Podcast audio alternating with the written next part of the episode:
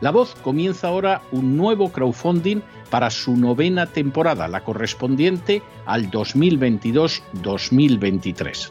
Lo hace además en unos momentos en que la libertad de expresión está más amenazada que nunca en décadas en España, en Hispanoamérica y en el resto del mundo. Una vez más, como en las temporadas anteriores, está en sus manos la conclusión o la continuidad del programa La Voz.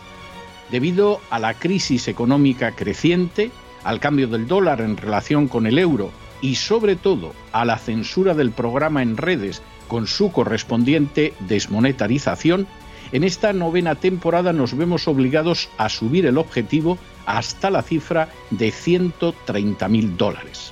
Con el crowdfunding se mantiene la emisión en directo, en abierto y de forma gratuita del programa a través de YouTube, iBox, SoundCloud, Spotify, Apple Podcasts, Google Podcasts, Tunnel y Stitcher. Además, por supuesto, de encesarvidal.tv. De hecho, es este crowdfunding el que permitirá poder seguir emitiendo en cesarvidal.tv, ya que sin la continuidad de la voz no puede haber continuidad de contenidos en ese canal televisivo. Si la voz, tras la conclusión de esta temporada, no pudiera regresar en el mes de octubre, quizá no sucedería algo tan grave. Una vez más, habría quedado de manifiesto como tantas veces a lo largo de la historia de las naciones hispanas, que para muchos es preferible quejarse, protestar o amargarse a enfrentarse de manera práctica con un problema concreto. No pasaría nada. La voz simplemente dejaría de emitirse por la sencilla razón de que no hay suficientes personas dispuestas a asumir el apoyo de su causa, que es la de la libertad y de la verdad la de la información independiente y la opinión rigurosa, la de la lucha contra las tiranías y contra aquellos proyectos que pretenden convertir en esclavos a los seres humanos. Si piensan que merece la pena seguir escuchando día a día la voz, son ustedes bienvenidos a la hora de contribuir al nuevo crowdfunding que permitirá que puedan escuchar este programa radiofónico una temporada más. Muchas muchas, muchas gracias por todo. God bless you. Que Dios los bendiga.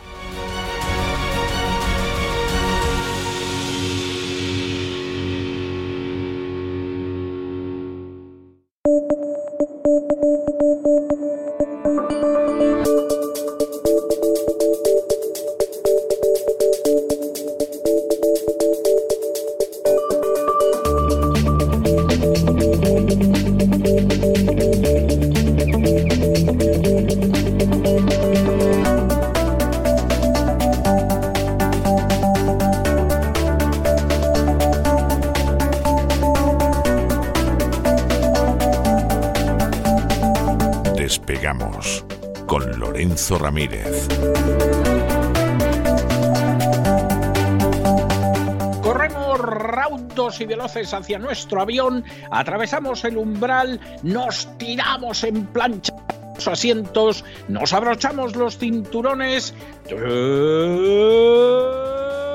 despegamos y nos vamos elevando por los aires hasta alcanzar nuestra altura y nuestra velocidad de crucero. A mi lado Don Lorenzo, como le han dejado subir con esa bombona de gas aquí, o sea que podemos tener un disgusto. Muy buenas noches. Buenas noches, don César. Eh, ya tengo yo mucho gas, tengo para dar y tomar. Igual pongo un puestico aquí delante de, delante de mi casa. Aprovecho el verano para poner un puesto de bombonas, de bombonas de gas, porque la verdad es que me podría forrar, don César. ¿eh? Eso sí que sería finanzas personales y no hablar de Kiyosaki. Hay alguno que, como ayer hablamos de Kiyosaki, y dijimos que no nos interesaba mucho su obra, algunos se enfadó y dicen, pero hombre, pero ustedes, ustedes que hacen gala siempre de educación financiera, ¿cómo no? Han leído eh, profundamente a Kiyosaki y lo recomiendan. Pues miren, porque somos educados. Porque Kiyosaki, cuida con Kiyosaki, ¿eh? Porque Kiyosaki es un ejemplo un poco de los tipos de estos que escriben un libro y luego te sacan hasta los higadillos, ¿eh? Con un proceso de marketing digital. Efectivamente, sí, sí. Mm, fuimos educaditos, ¿eh? porque Robert nos dijo que teníamos que comprar la tarde atún. El gato me llaman a mí ya en, mi urbanización, porque he venido esta mañana. Sí. Con la He aprovechado y he cogido unas sardinas. Digo, todavía se pueden coger sardinas. Yo lo de los meses de las sardinas, mi mujer se lo sabe, yo no. Por lo visto, los meses pares son buenas o los impares no me lo sé bien y siempre me equivoco. Yo tampoco me lo sé. ¿eh? y cuando se lo explique su mujer, por favor, me lo cuenta también. Sí, sí, bueno, si están escuchando, no sé, algún malagueño, seguro que se lo sabe, con sus famosos respetos, en los cuales he hecho muchos de menos. Eh, hay gente que todavía piensa que estoy en la playa. No, señores, estoy ya en la capital desde hace tiempo y este moreno es de ir a buscar a los niños al cole. Don César, no sé cómo contar esto, pero miedo, miedo y miedo es lo que hay ahora mismo en el mundo financiero de todo el planeta. Parece que son los últimos, ¿no? Que se han dado cuenta de dónde estábamos, ¿no? Estaban los bancos diciendo no pasa nada, los gobiernos estupendo. Algunos decíamos, oiga, que viene una crisis y tal. Bueno, bueno, tranquilos. Y ahora ya de repente, en los últimos tres días... Todo, el mundo presa de pánico, sí. Todo el mundo. Ni tanto ni tan calvo, ¿no? Llevamos eh, tiempo avisando de la crisis financiera española, de los problemas de las entidades chinas también, de la tormenta de deuda europea. Hoy la verdad es que las alertas se disparan bastante en Estados Unidos, porque a pesar de que está siendo un día relativamente tranquilo en, los mercados, bueno, acaba de abrir Wall Street cuando estamos haciendo este programa, en los mercados europeos está siendo todo tranquilo, excepto en el español, que como eh, Yolanda Díaz, la ministra de Trabajo, ya ha puesto sobre la mesa ese impuesto de sociedades a las empresas energéticas, pues están cayendo en bolsa, es una idea estupenda, tú tienes un problema, crisis energética, dices, ¿qué hago? Eh, tengo unas empresas de energía que tienen unos costes extraordinarios porque he montado un lío político tremendo y a través de la banca central y ahora mismo esta gente está comprando la energía a un precio de horda, pues ¿qué hago? Pues voy a ponerle unos impuestos a estas mismas empresas, porque es que resulta que están ganando mucha pasta. Que no. Que una cosa es que las empresas digan que tienen un beneficio y otra cosa es que veamos realmente lo que está ocurriendo ahí dentro. Que son sectores públicos, que las empresas energéticas no son empresas privadas. ¿Mm? Los impuestos no los pagan. Es así, la, gente, la gente no lo sabe. no, no lo sabe, lo desconoce. Los directivos de Iberdrola, de Endesa, todos estos les da igual que les suban impuestos de sociedades. ¿Quién sufre? Los accionistas de estas empresas y sobre todo los consumidores que luego cuando vayan a pagar la factura de estas empresas verán esos impuestos. Es evidente, ¿no? Pero bueno, España estaba cayendo hoy por eso. Luego vamos a hablar algo de eso, ¿no? Y los sospechosos habituales los gestores, los bancos de inversión ya están dando muestras de debilidad, seguramente para recibir el maná de la Reserva Federal. Y ya todos los bancos de inversión, los bancos centrales empiezan a trasladar el mensaje. Un mensaje doble. Uno, la bolsa va a seguir sufriendo correcciones en próximos meses. No lo decimos nosotros, no sabemos si va a ocurrir. Es el mensaje que está saliendo de estos bancos. Un mensaje eh, completamente de parte, evidentemente, pero nosotros lo contamos.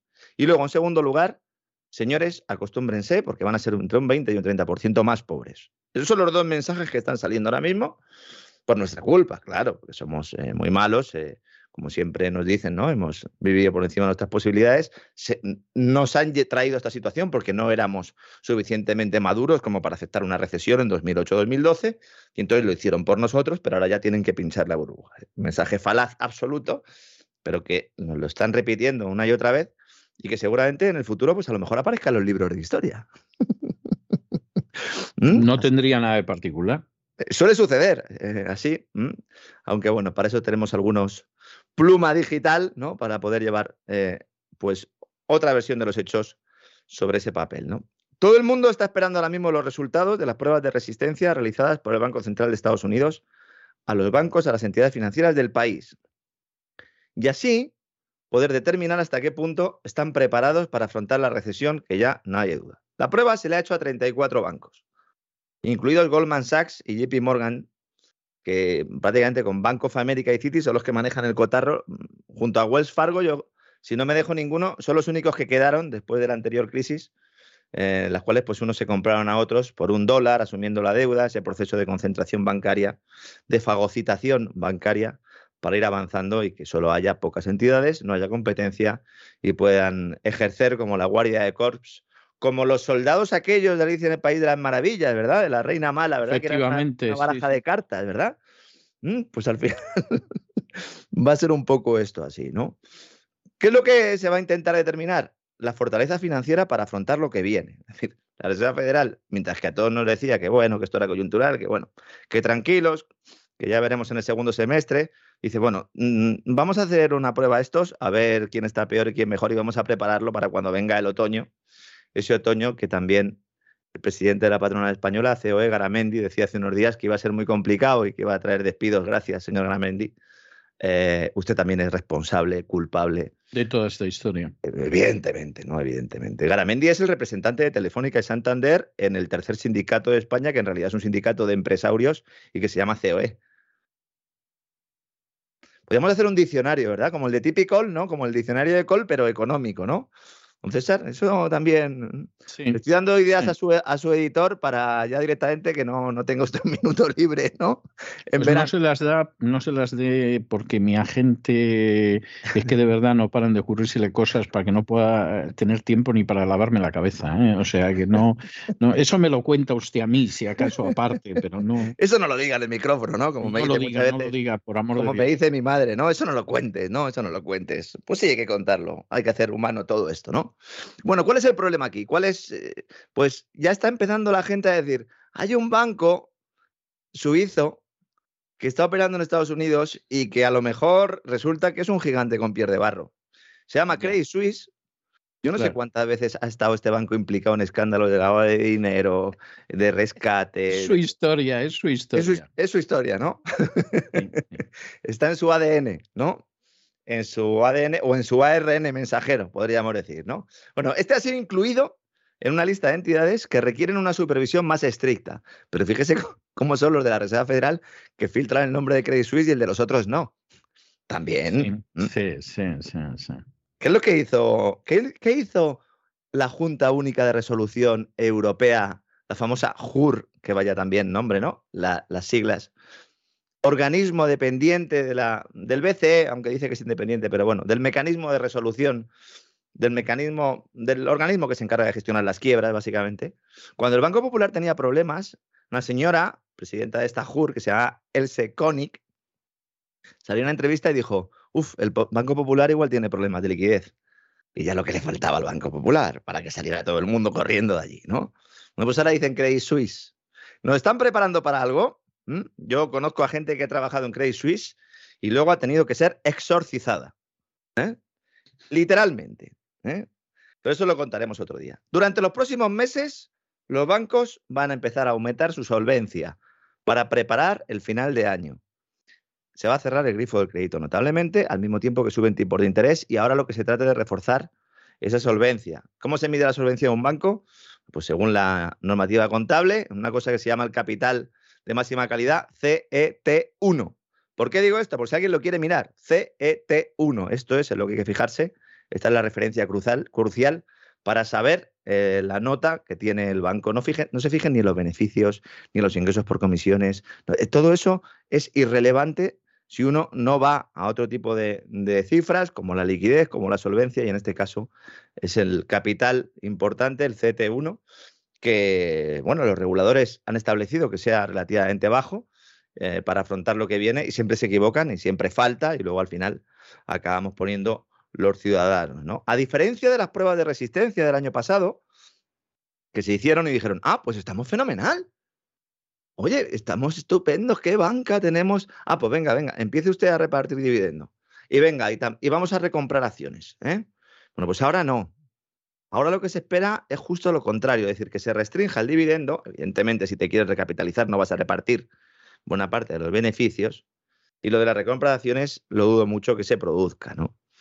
El año pasado, hay que tener en cuenta que muchos préstamos concedidos durante la pandemia em, aparecieron ahí como no impagados, pero en realidad fueron refinanciados. Es decir, se dijo usted, no puede pagar, bueno, no pasa nada, me lo devuelve el año que viene.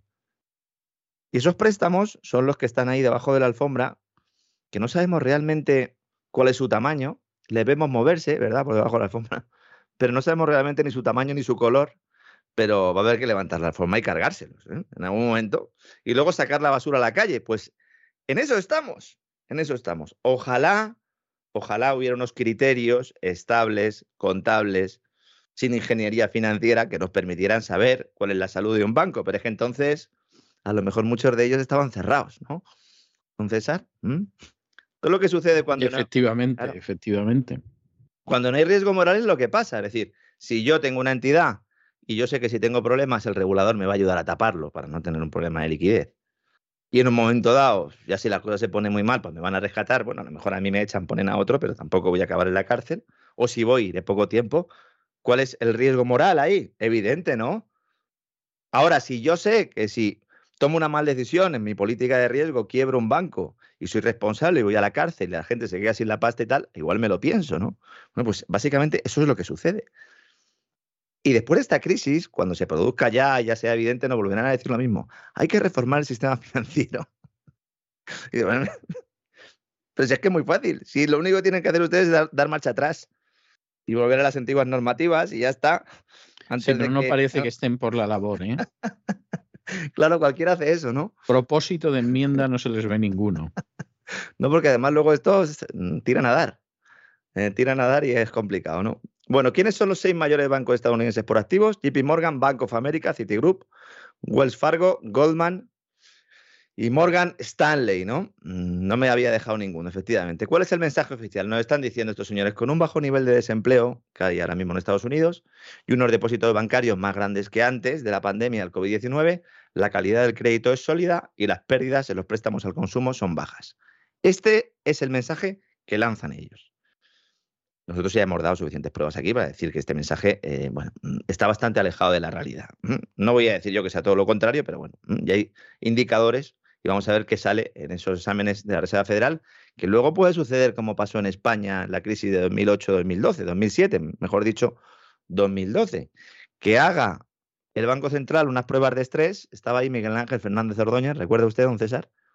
¿Eh? Me acuerdo, me acuerdo. El independiente, ¿no? Era, era independiente. El independiente, era el independiente, sí, sí, sí, sí, Gobernador del Banco de España y eh, con el carnet del Partido Socialista, es decir, muy independiente, ¿no? Muy independiente, vamos, totalmente independiente. Bueno, tan independiente que eh, tenía unas cifras de la situación real de España terribles previas a las segundas elecciones que ganó Zapatero y las ocultó y justificó el haberlas ocultado porque no quería influir en las elecciones. Que no quería usted influir en contra de su señorito José Luis, pero no diga usted que no quería influir en las elecciones. no me obliga usted a decir la verdad porque entonces va a perder, para perder los míos. Exactamente. No, no quiero influir.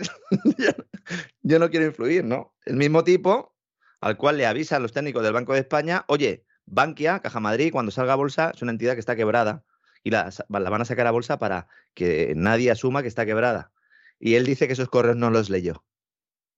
Qué pena, ¿no? Que esos correos. Qué pena que se le pasara, pero bueno, tantos correos que le llegarían, pues a ver. Tampoco que se los presentaran en, impresos, ¿no? Algunos de los técnicos del Banco de España, aún así, porque la mesa que tienen muy grande y de vez en cuando, pues se puede dejar uno el café, a lo mejor no Exactamente, no lo ves. y entonces Esto, esto no lo ves, ¿no? Claro que luego él llamó por teléfono a muchas eh, empresas y entidades financieras para que compraran acciones de esa salida a bolsa, lo cual muy independiente tampoco tampoco parece. Muy bien, pues a lo que voy. Este tipo hizo unas pruebas de resistencia y dijo, han salido estupendas. Y, entonces, ¿qué dijo Zapatero? Estamos en la Champions League. Estamos en la Champions League. El sector financiero español es el más seguro del mundo.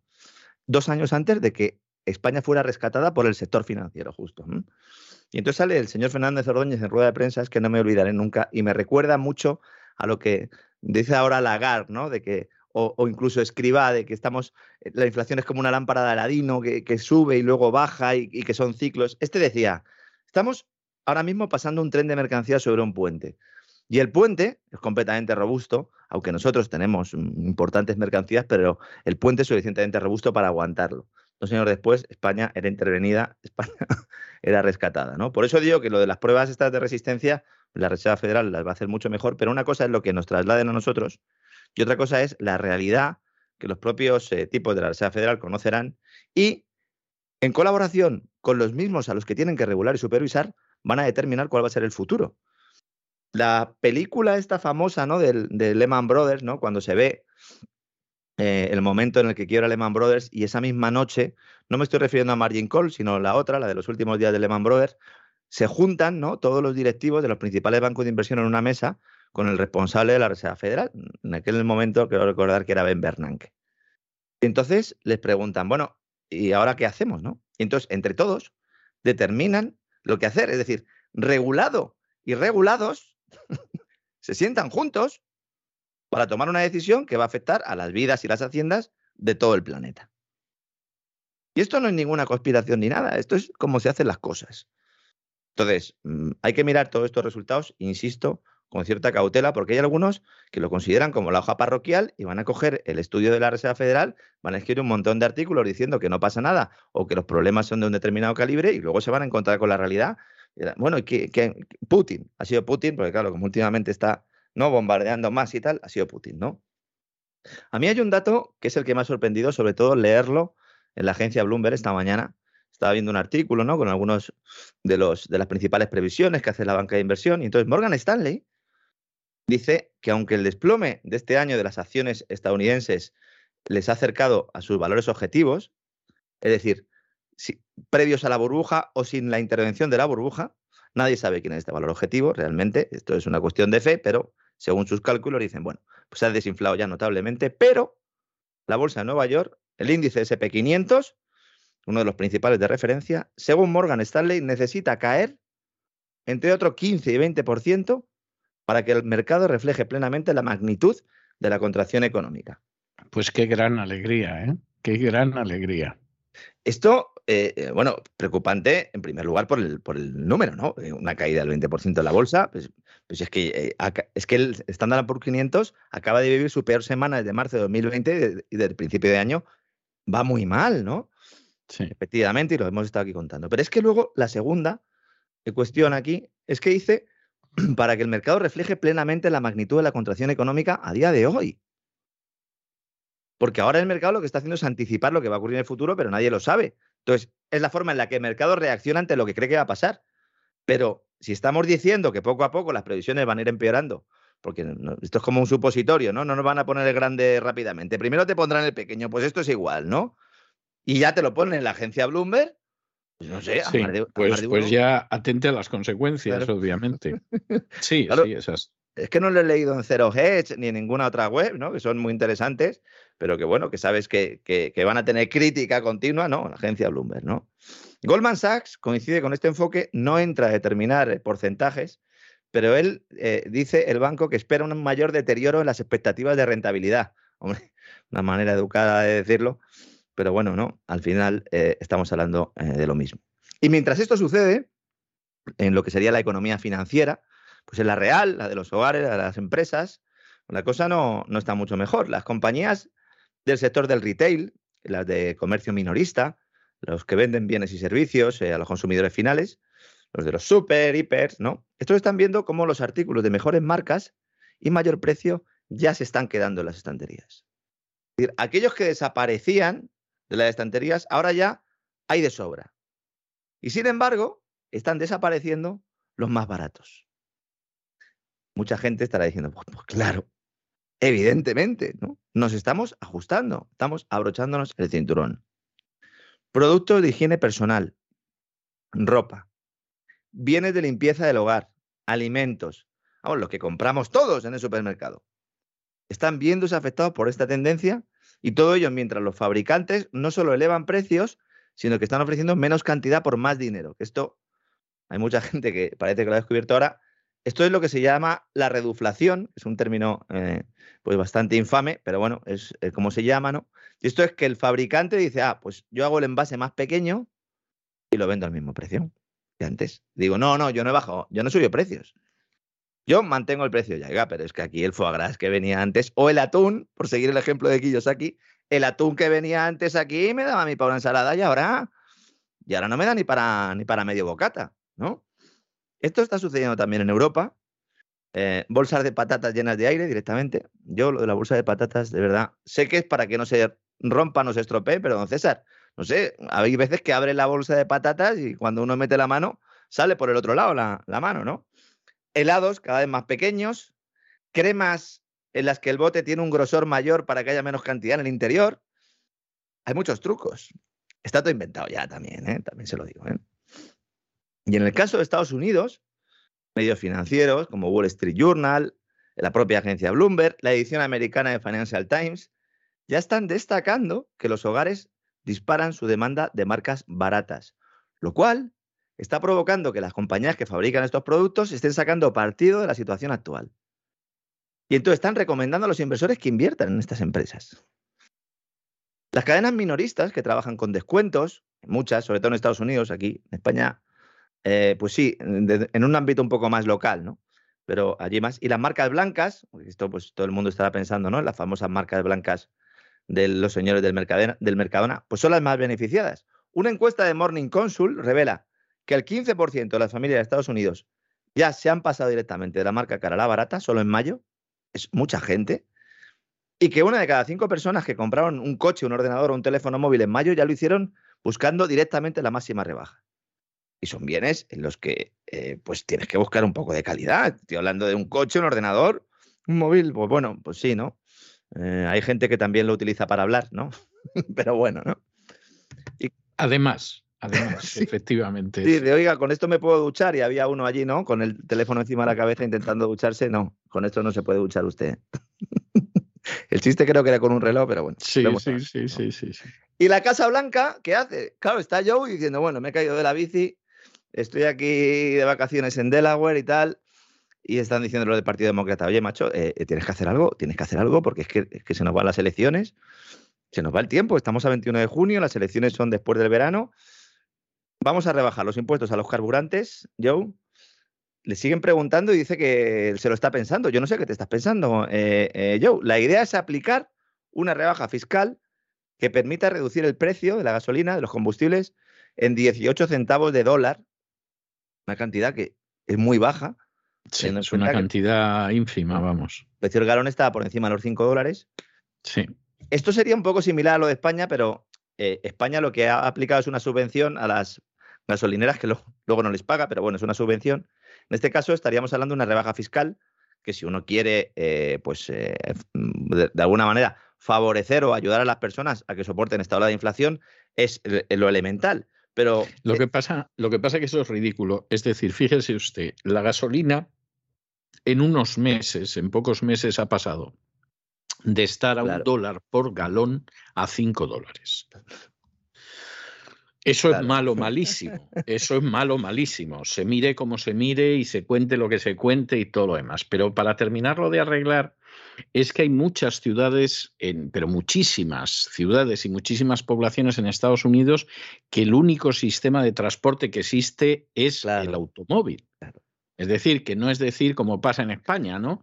Que a partir del día 15 de mes cojo el metro o cojo el autobús porque no puedo pagar la gasolina. No, no, no, no, es el automóvil. Entonces, había una persona hace un par de semanas que estaba escandalizada con esto y me dice, pues lo que van a conseguir es que no cojamos el automóvil. y pues yo le dije, ¿cómo pensáis llegar al trabajo? Claro. Claro, porque en otro sitio a lo mejor o sea, eso lo haces en Nueva York, provocas el caos en el transporte público, pero en Nueva York tú tienes un metro, tienes autobuses, etcétera. Pero hay multitud de ciudades donde eso es impensable. Es decir, todo el transporte se hace en automóvil. Salvo, vamos, los únicos autobuses que ves son los escolares. ¿eh? Entonces, esa es la realidad que hay. Y claro, esto significa un peso para la gente tremendo. Claro, dices, bueno, lo vamos a rebajar esos 18 centavos, pero eh, vamos a ver. Pero si es que el mercado de la gasolina en Estados Unidos es un mercado eh, tan relativamente poco intervenido, que por ejemplo la gente sabe dónde la eh, en qué gasolinera le sale la gasolina más barata. O sea, y te dice, voy a cargar el depósito a la gasolina, a, la gasolinera que está entre la 46 y la 52, porque ahí resulta que está 30 centavos más barata. o sea, que, esa rebaja ya existe en mayor proporción y por sí sola. O sea, lo que está proponiendo Biden es una pavada. O sea, es triste decirlo, pero es así, es una pavada con aplicaciones, ¿no? Que incluso localizan las gasolineras que están, que son más baratas. Algo que en España, pues, eh, era muy común hasta que pues, se redujo notablemente la, competencia, aunque se sigue haciendo, ¿no? Pero claro, la medida, eh, o sea, yo la crítica que hago ahí es incluso un poco más estructural y que nos sirve además para explicar todas las medidas que van a adoptar. Cuando nos digan que nos van a ayudar, que nos van a rebajar o que nos van a eh, establecer algún tipo de precio máximo, yo siempre ¿no? lo he comentado el problema de los precios máximos, pero incluso las reducciones fiscales son todas falsas. ¿Por qué? Porque lo que le, interesa al gobierno eh, y lo que le interesa al Banco Central es destruir la demanda. Yo entiendo que esto es difícil de asumir. Lo que quiere el gobierno, lo que quiere la banca central es que dejemos de consumir para parar la inflación, destruyendo la demanda. O sea, no estamos hablando de, políticas de oferta. Y entonces, bueno, dicen, oiga, es que se lo rebaja. Esto es tremendo. O sea, quítele ya el dinero directamente a la gente, que seguramente es lo que ambiciona, y claro, ya se acabó. O sea, se acabó la demanda. Pero ¿qué pasa? Claro, que no puedes decir, oye, yo voy a destruir la demanda, porque luego llega midterm y ¿qué pasa, Joe? Entonces, Joe está en su casa, ahora mismo de vacaciones, de Delaware, donde supongo que yo, mm, hay tiempo para todo, Joe, es decir, puedes estar ahí tomando tus decisiones, echando tu siesta y que tener unas clases para montar en bicicleta, o por lo menos no te montes en una bicicleta, ¿no? Donde te que meter el pie ahí, eh, o que le cambies la tarjeta de red, eh, incluso la, CPU directamente que, que tiene Joe, ¿no? Entonces, ¿qué está diciendo este hombre? ha salido a los medios de comunicación, en una de las salidas que ha hecho, pues le han grabado, y dice que los miembros de su equipo se van a reunir esta semana con los directores ejecutivos de las principales compañías petroleras para discutir el aumento de precios, echarles la bronca y decirles que, oiga, ¿qué, es eso de que suban tanto los precios? Hay que ser hipócrita. Hay que, ser, muy hipócrita. Hipócrita. Hay que ser hipócrita. O sea, el tipo que viene aquí nos dice, oye, no le compréis nada a los rusos, tal, no os preocupéis que yo os voy a dar mi gas natural licuado, petróleo, ¿qué queréis? Lo que queráis, reserva estratégica, yo las libero, tal. Ahora le dice a las petroleras, oye, estáis ganando mucho dinero. Pues claro que están ganando dinero por tu culpa o gracias a ti. Joe, las refinerías donde se hace el combustible, esto es algo que la gente sigue sin entender, que el, petróleo crudo no lo puedes echar en el coche, para producir el gas y el diésel necesitas refinarlo, pues las refinerías en Estados Unidos están a tope, en todo el mundo están a tope. Sí, sí, es cierto. Entonces, los precios van a permanecer altos a menos que la demanda se reduzca, señores. Señores, ¿qué se puede hacer? ¿Hay alguna medida que no afecte eh, tanto en política interior? Bueno, pues reducir los aranceles es una buena medida y eso sí lo va a hacer la Casa Blanca. Pero claro, ¿a quién le tiene que reducir los aranceles la Casa Blanca? A China. Entonces, en los próximos días se va a anunciar que los aranceles de productos chinos ya han rebajado, ya han quitado algunos, van a seguir quitando más lo cual, pues me parece la única buena noticia dentro de todo este jaleo que está produciendo, ¿no? Pues evidentemente es una buena noticia, ¿no? Y otro dolor de cabeza para la administración Biden la provoca el mercado laboral y esa famosa gran renuncia que ha provocado que muchos ciudadanos hayan decidido dejar de trabajar, bien por el cambio de prioridades, tras la locura covidiana, por los sueldos o por los cheques eh, gubernamentales que desincentivan el trabajo. Lo hemos explicado ya en muchos programas. Pues resulta que ahora Ahora que los demócratas han conseguido aprobar el famoso plan de gasto público, este de infraestructuras, donde está ya a ver si trinca algo Florentino Pérez, de ACS, está también ahí Sánchez Galán de Iberdrola, a ver si se lleva algo, el Santander, a ver si puede financiar algún proyectito. Muy bien, pues han dicho, venga, vamos a hacer las obras. Dice, bueno, eh, ¿dónde están los obreros? No hay. ¿Y de cómo que no hay obreros? Pues si tenemos aquí un billón, un billón, one trillion, si utilizamos ¿no? la nomenclatura de Estados Unidos aquí preparado de dólares. Pues no, señor. No hay obreros. Los gerentes de los proyectos en áreas remotas están ya ofreciendo viviendas, dietas a los empleados, no sé, como si fueran a contratarlos para bajar a, la mina eh, eh, más peligrosa del mundo, porque nadie quiere ir a hacer esas carreteras. Nadie quiere ir a hacer esas infraestructuras, esos, esas centrales, ¿no? Eléctricas sostenibles, renovables y todo esto. No hay obreros. Wall Street Journal publicaba este fin de semana un amplio reportaje hablando de esto y lo que sería la patronal de constructores de América, eh, la Society General Contractors of America, que estos son los que representan prácticamente a 27.000 empresas constructoras, estos dicen que ahora mismo los proyectos de transporte financiados con fondos públicos, los que se iban a realizar con este paquete de gasto para inflar la demanda de forma artificial, fíjese usted qué paradoja, por un lado destruyen la demanda, por otro la inflan con fondos públicos para intentar mantener una fiesta que no existe, pues bien, los costes de estas obras ya son un 20% más caros que lo presupuestado. Si han llegado allí y dicen, no tenemos obreros. Ah, y por cierto, que esto nos va a costar un 20% más. Ya, oye, pero es que a mí el gobierno me va a dar lo mismo que me dijo. No, pues a ti te va a costar un 20% más. Ah, pues entonces, que haga, esto, que haga esto Rita la canta ahora, ¿no? Que construya el puente Rita la canta ahora. Yo no, no me interesa, yo no me voy a gastar aquí un dineral. Eh, es que no es rentable para mí. Y esto está empezando. Y esto está empezando. Yo confío, espero y más bien rezo, porque no lo sé, que sea duro y rápido. Por lo menos en Estados Unidos. Aquí, lamentablemente, en Europa, eh, creo que el escenario va a ser distinto. Estados Unidos siempre suele ser así. Y espero que sea así, porque si no, cuidado, porque la gravedad de la escasez de mano de obra significa que se está pagando más a los trabajadores y que los plazos de construcción también son más largos. Y esto está influyendo mucho en el coste total. Y va a haber muchos proyectos que no se concluyan, otros que se queden fuera y algunos que directamente no se entreguen. Y esto está pasando también en España. Están haciendo ahora mismo en la Administración de Estados Unidos un plan, un programa, lo van a llamar reto de talento, para formar rápidamente mano de obra para trabajo en la construcción, porque tienen la pasta, tienen la pasta, pero no tienen los obreros. Hemos llegado es tremendo eso, ¿eh? es tremendo eso. El secretario de Transporte de Estados Unidos ha salido y ha dicho, dice, durante toda mi vida, la gran limitación de las obras de infraestructura ha sido la falta de financiación y la falta de inversión, es decir, la pasta. Dice, ahora tenemos la financiación, pero tenemos que asegurarnos que contamos con la materia prima, la capacidad técnica y la mano de obra para llevarlas a cabo. Pero ¿cómo puede Estados Unidos no tener la materia prima, la capacidad técnica la mano de obra para llevarlas a cabo? Entonces, ¿quién las va a tener si no las tiene Estados Unidos? Si sale Xi Jinping en China y hace estas declaraciones, lo corren a gorrazos. No se le ocurriría jamás cosa parecida. ¿eh? O sea, también se lo digo a usted como lo siento. ¿eh? ¿Ustedes creen que China tiene materia prima, capacidad técnica y mano de obra? Yo estoy convencido. Eh, yo creo que da la sensación de que sí. Bien, pues el secretario de Transporte de Estados Unidos dice que Estados Unidos no. ¿Mm? Fíjense hasta dónde llega, llega el asunto. No, ahora vamos a virar a Asia. Voy a beber agua porque hoy estoy metralleta Ramírez más que nunca. Dejamos Estados Unidos para mirar a Asia. Los países del sudeste, don César, están aplaudiendo con las orejas ahora mismo. Allí no hay esta inflación. El fin de los confinamientos ha provocado un boom tremendo. Las, las, seis mayores economías de la Asociación de Naciones del Sudeste Asiático están viendo cómo el Producto Interior Bruto crece más rápido que la inflación. Vietnam, Malasia, Indonesia, Filipinas, llenas de turistas, a rebosar. Los mismos que supongo que cuando llegue el otoño, pues no sé qué van a hacer. A lo mejor se meten en la bañera con agua, pero, pero para no salir, ¿no?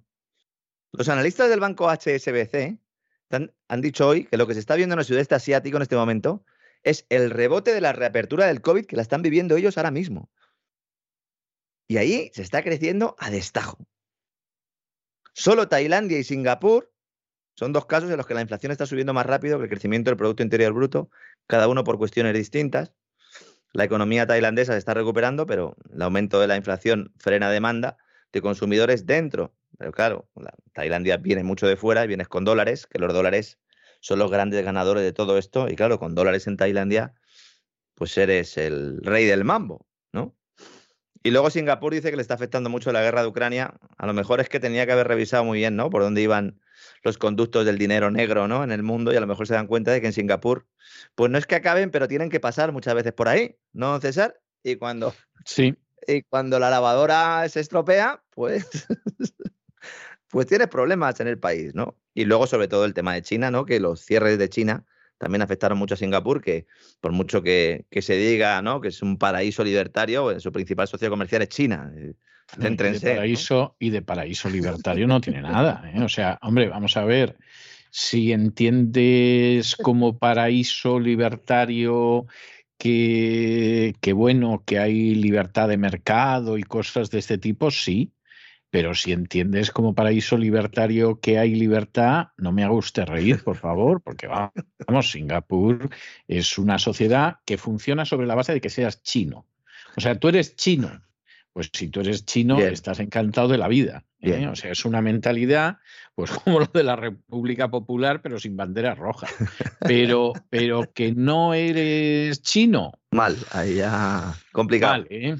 Ahí la cosa se pone complicada porque es una forma de, vivir que, es complicado. sí, que al carajo que no entras tampoco. Eh, no, y además que escupas por la calle y te den bastonazos, por ejemplo, pues eso, eso muy libertario no lo veo yo, ¿eh? Eh, fíjese, fíjese que hubo un tiempo, una época, pues precisamente en la anterior crisis financiera, donde se puso muy de moda lo de preguntarnos a algunos periodistas dónde se podían ir a vivir, como si nosotros lo supiéramos, ¿no?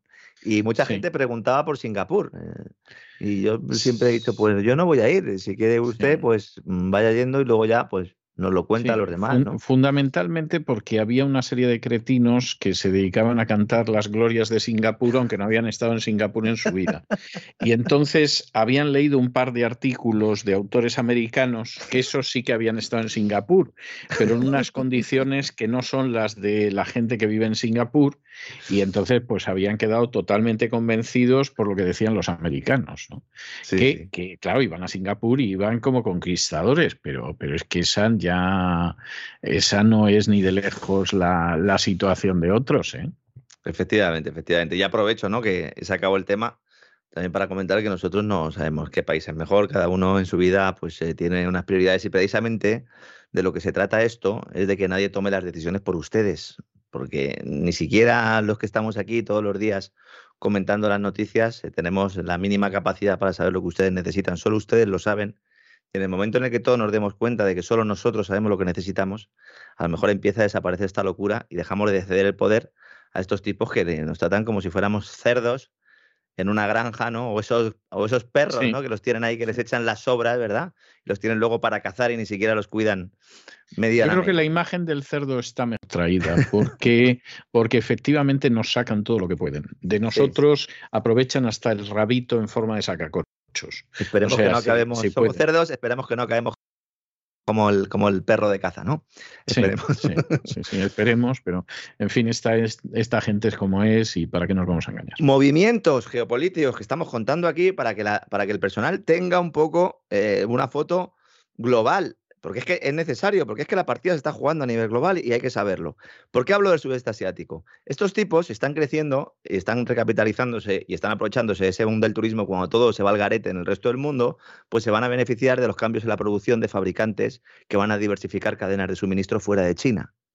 Y de repente uno dice, ahí va, es verdad, Apple va a trasladar parte de su producción de iPads a Vietnam. Vuelve otra vez ese proceso al sudeste asiático, que en su momento estaban en el sudeste asiático, luego se llevaron mucha producción a China, pero como China en 2030, el, el, objetivo ¿no? y, la, y la posición con respecto a la NATO pues va a ser complicada, pues ya se empiezan a producir muchos movimientos. ¿no? Entonces, el aumento de precios de alimentos, combustibles y materias primas ha beneficiado a países que los exportan en grandes cantidades, muchos de ellos donde están en el sudeste asiático. Estamos hablando del caucho en Tailandia y Malasia, el carbón de Indonesia, luego vamos a hablar del carbón, ¿no? Aunque se está planteando que puede haber controles de precios por parte de los políticos, que esa es la tentación que siempre existe, entonces el sudeste asiático volverá a pegarse un tiro, como se lo ha pegado en otras ocasiones, ¿no? Por cierto, hablando de materias primas y de carbón concretamente. A ver, lo de, lo de Europa con el carbón, la verdad es que esto, eh, si nos lo cuentan hace un par de años, eh, que no, no lo creemos ni siquiera los más críticos con la secta de la calentología. Está todo el mundo buscando carbón, estamos en la guerra del carbón y China, que llevaba comprando carbón sin ningún problema, mientras decía, sí, sí, yo voy a apostar por las renovables, no os preocupéis, pero mientras voy a ir, voy a ir quemando carbón, pues ahora como de repente ha habido un aumento increíble de la demanda de carbón, no por parte de China solo, sino por parte del resto de países, pues ahora hay tensiones en China y China no está consiguiendo todo el carbón que necesita en su estructura eh, o su mix energético. Algunas empresas de servicios públicos del sur de China eh, en mayo han disparado un 15% el uso del carbón. Y no es solo porque estén produciendo más electricidad quemando carbón, sino porque el carbón que están quemando es peor. Es un problema de eficiencia. ¿Mm? Se está incorporando material al mercado de menos calidad, se quema más rápido y produce menos energía.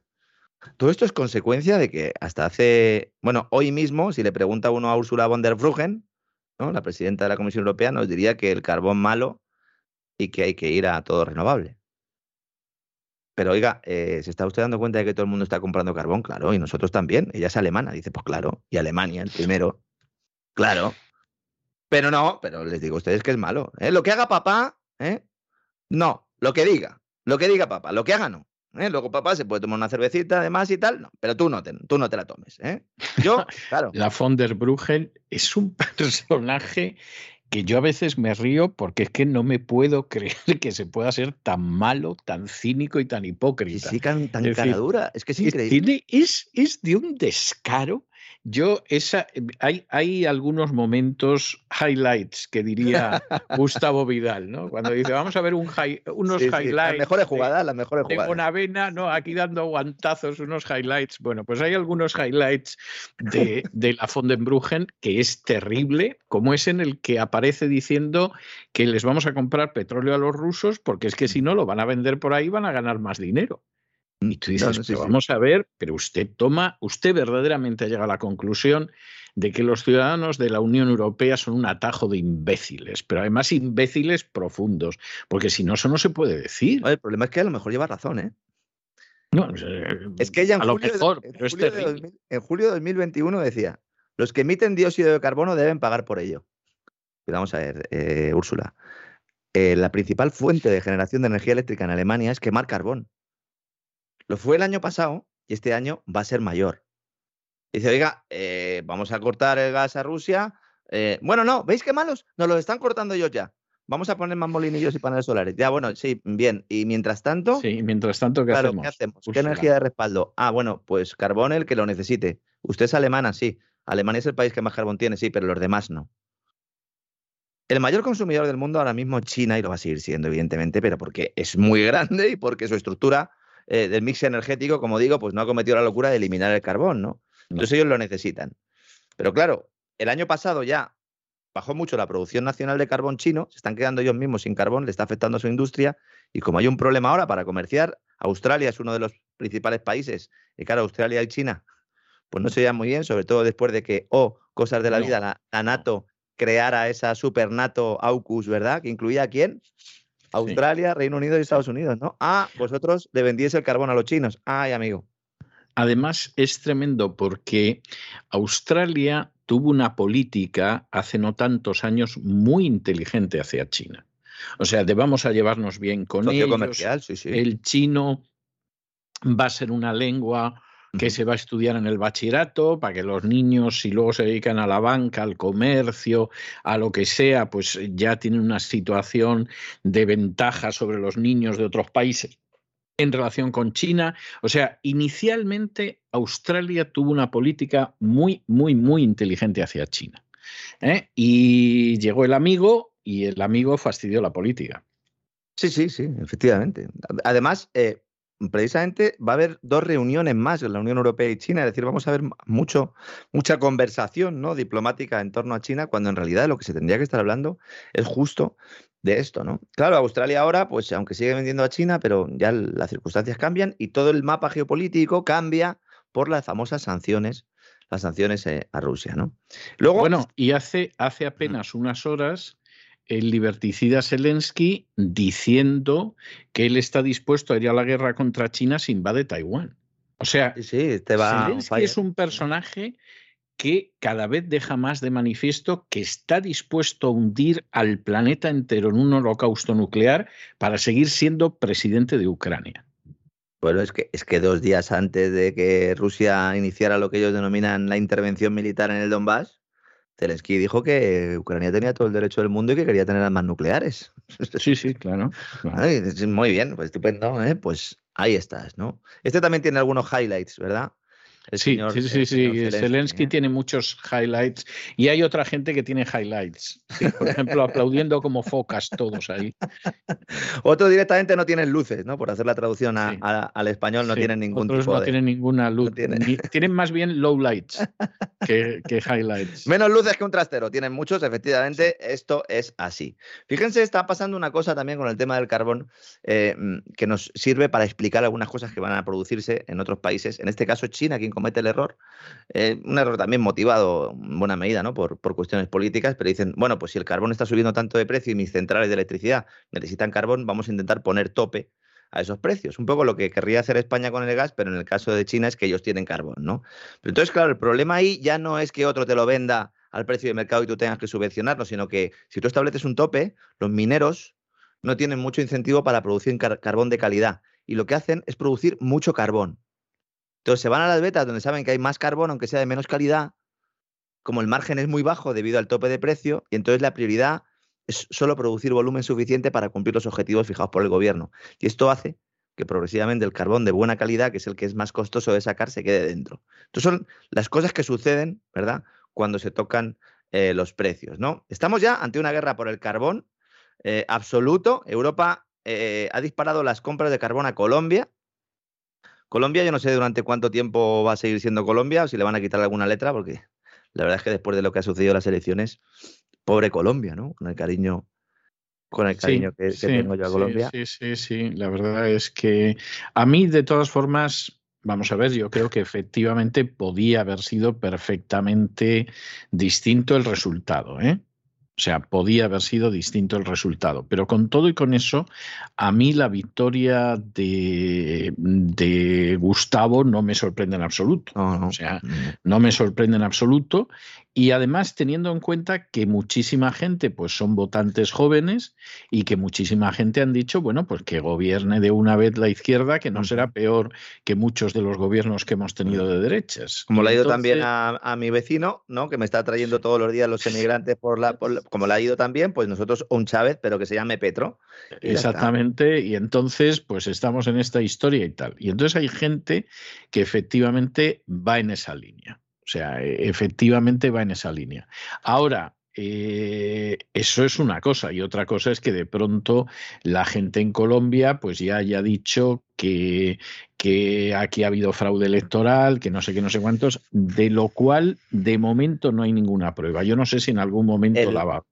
El asunto de lo grave realmente de lo que pasó en Estados Unidos sobre todo ¿no? en las últimas elecciones, porque ya había otros conatos ¿no? de pucherazos. Lo estuvimos contando además en, en, el programa que hicimos del Gran Reseteo, donde contamos lo de las máquinas de voto y todo esto, ¿no? Y usted también en el editorial de, de, 2000 mules, eh, o, de, o de 2000, ¿no? Eh, mules. Lo que es grave eh, es que a partir de ahora no hay confianza en que el resultado electoral es limpio.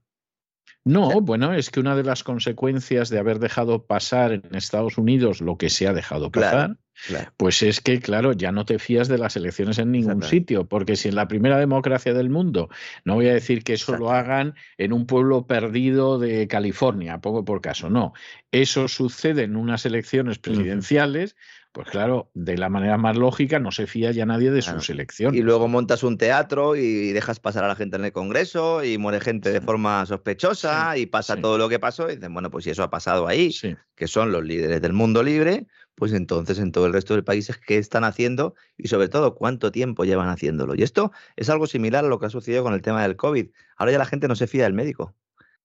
Claro. médico y no se fía, claro que no se fía. dice, oiga, usted me está contando aquí una serie de milongas. Ya, es que yo lo había leído, me lo habían dicho. Ah, o sea que usted dice lo que le dicen estos. Pues entonces yo aquí no vengo más.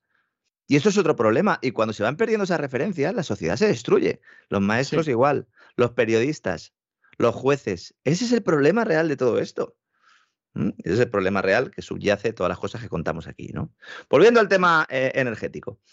en estos momentos, en Europa, el mix de generación energética estamos un 60% petróleo y gas natural.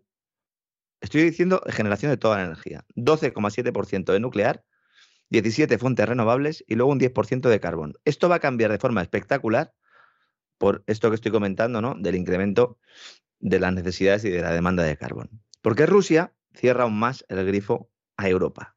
Ayer ya contamos que Gazprom había reducido un 40% las entregas de gas, lo contamos hace un par de días, porque el gasoducto Nord Stream, que es el que no pasa por Ucrania, el que va por el Báltico, el 1, el hermano del 2 que no se abrió, pues no puede funcionar al máximo de su capacidad, en concreto pierde un 40% de su capacidad porque hay una turbina que tendría que estar puesta, un turbocompresor, y no está puesto porque Siemens lo tiene en Canadá que se lo están arreglando.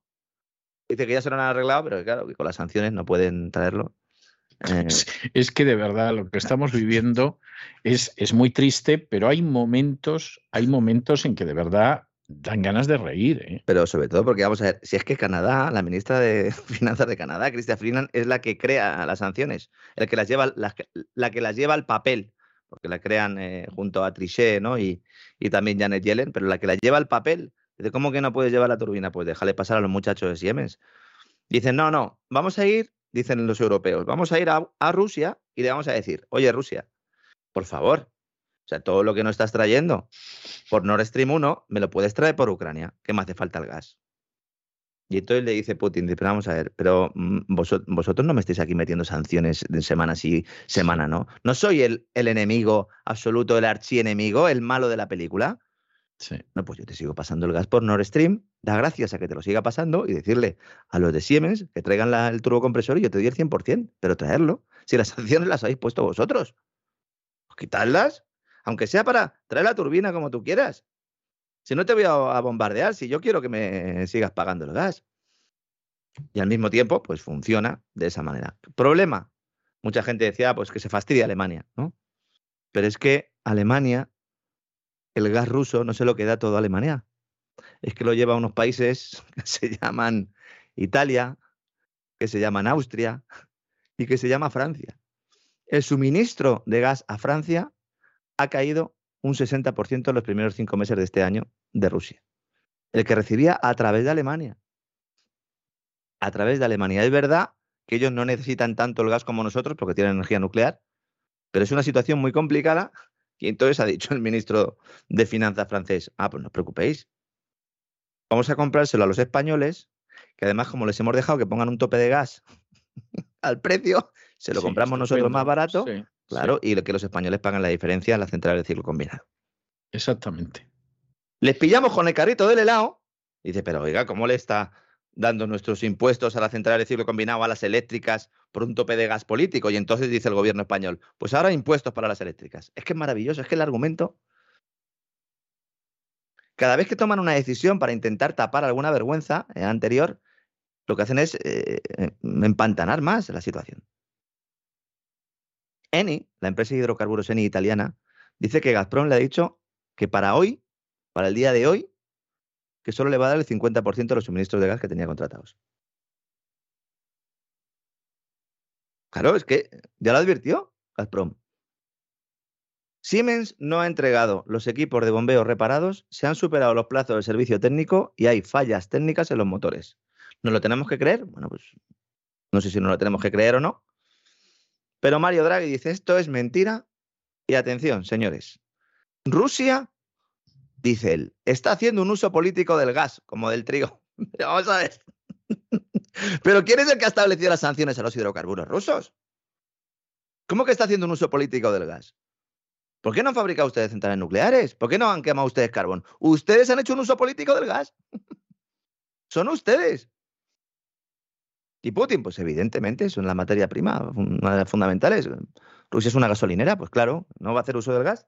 ¿Qué quiere que se lo entreguen a ustedes con un lacito? Es que es espectacular.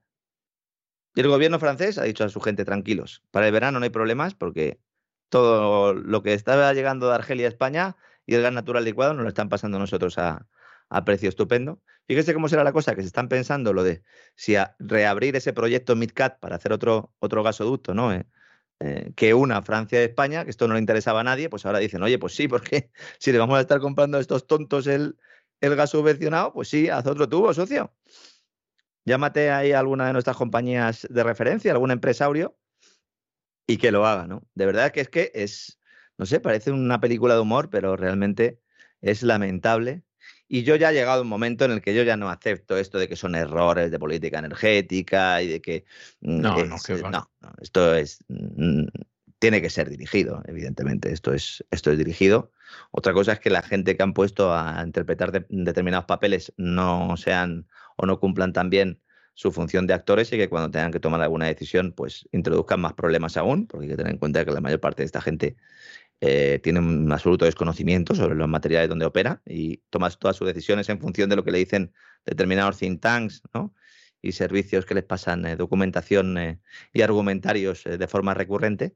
Pero bueno, evidentemente aquí hay un interés ¿no? por forzar una serie de cambios a nivel energético, a nivel geopolítico global, que intentamos aquí analizar todos los días. Una noticia también quería comentar dedicada a todos mis amigos, esos expertos, entre comillas, ¿no? que dicen que no hay burbuja inmobiliaria en, España, bueno, pues ya empezamos a ver eh, cómo los bancos están endureciendo la concesión de hipotecas.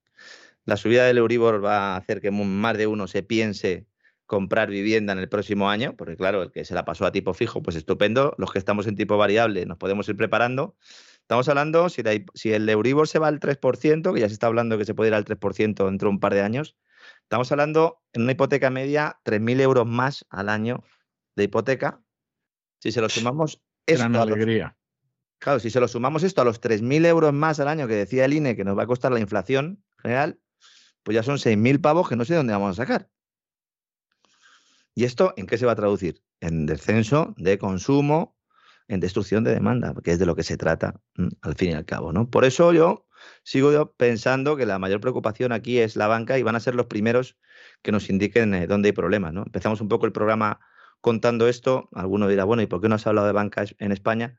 Lo dejo para ahora, ¿no? porque yo creo que el mayor problema que tienen España e Italia ahora no son solo los impagados, los préstamos impagados, porque al fin y al cabo el Banco Central Europeo tiene herramientas ¿no? para poder jugar eso sobre todo eh, eh, si no se produce ¿no? A, nivel masivo en otros países de Europa y está focalizado.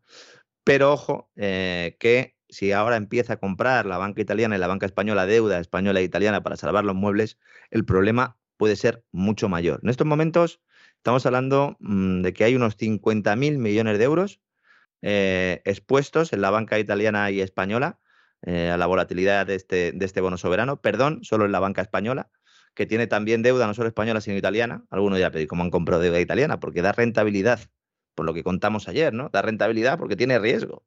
Y a eso están jugando los bancos.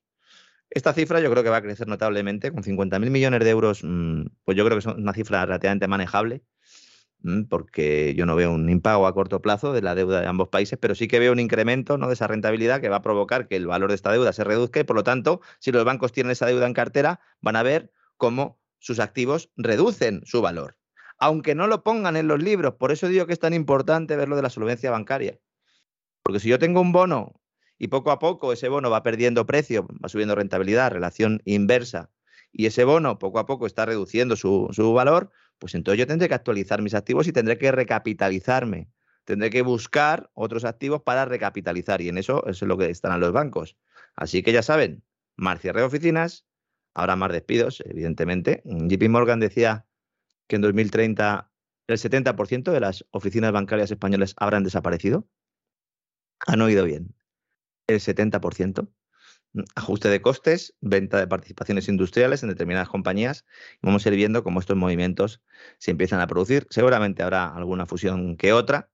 Y bueno, pues ya saben, eh, Santander en España, BBVA, CaixaBank, Sabadell es el que está un poco salvando un, poco mejor la situación, porque Sabadell tiene una estructura, una cartera crediticia en la cual le beneficia mucho la subida de tipo de interés, pero Casabanca acaba de superar a BBVA en, las últimas horas y BBVA pues se mete en todos los jardines, don César. Está en Turquía, eh, en México. México es un, es un país que dentro de toda su cartera incluso pues yo creo que es de los que menos riesgo tiene, pero el caso de Turquía es evidente y otros países donde se está implantando que parezca ¿no? que, el Carlos Torres su misión fuera a llevar al banco a una fusión obligada con, no sé, otra entidad, a lo mejor que tenga una llama verde, por poner un una llama roja, perdón, por poner un ejemplo. Así, el primer ejemplo que se me ocurrió, don César, ¿no? Yo esa operación la veo, la veo a medio plazo, desde luego. En fin, en fin, pues cada uno que saque sus consecuencias, don Lorenzo, porque verdaderamente el panorama, o sea, si usted ahora trabaja en un banco, vaya buscando otro trabajo, eh, en, algún sitio. ¿eh? ¿eh? Por eso de que no sabe qué trabajo va a buscar, trate bien a la gente que, vaya al banco, ¿no? O sea, porque a lo mejor usted piensa que para el tiempo que le queda en el banco, pues puede ser un déspota, un vago, un indeseable, tratar mal a la pobre gente que llega, sobre todo si es gente mayor, etcétera. No lo haga. ¿eh? pero no apelamos a su compasión, ni a su bondad, ni al amor al prójimo, apelamos a la prudencia. Porque lo mismo mañana puede que ya no tenga usted un puesto de trabajo en el banco y lo mismo, lo mismo tiene que pedir trabajo a una de esas personas a las que trató usted como si fuera un cochero en un momento determinado en el banco. Y entonces, sea prudente, nunca, nunca sabes con quién te vas a encontrar en, en, algún momento. Y cuando solicite un crédito con un teléfono móvil y un código QR y de repente le digan, le salga la luz roja no autorizado, pues eh, tendrá que decir. Se va a enterar. Ahí va, pues esto realmente era así, efectivamente. Esto era así. Sin colaboracionistas eh, no se pueden producir todos estos fenómenos. Es verdad que hay muchas cosas que no podemos evitar, pero de alguna manera pues intentemos eh, ser cómplices lo, menos posible, ¿no? Al menos eso es lo que defendemos aquí en La Voz. Y en eso sí que predicamos con el ejemplo, entonces. Que se lo digan sobre todo a Don Isaac, que yo no sé la cantidad de gente a la que atiende durante el día. O sea, es, si un día me pide un plus por eso, me va a colocar en un problema moral, porque desde luego se lo merece. Bueno, don Lorenzo, hasta aquí hemos, hasta aquí hemos llegado nosotros. Nos volvemos a encontrar mañana. Un abrazo muy fuerte. Un fuerte abrazo, don César. Hasta mañana.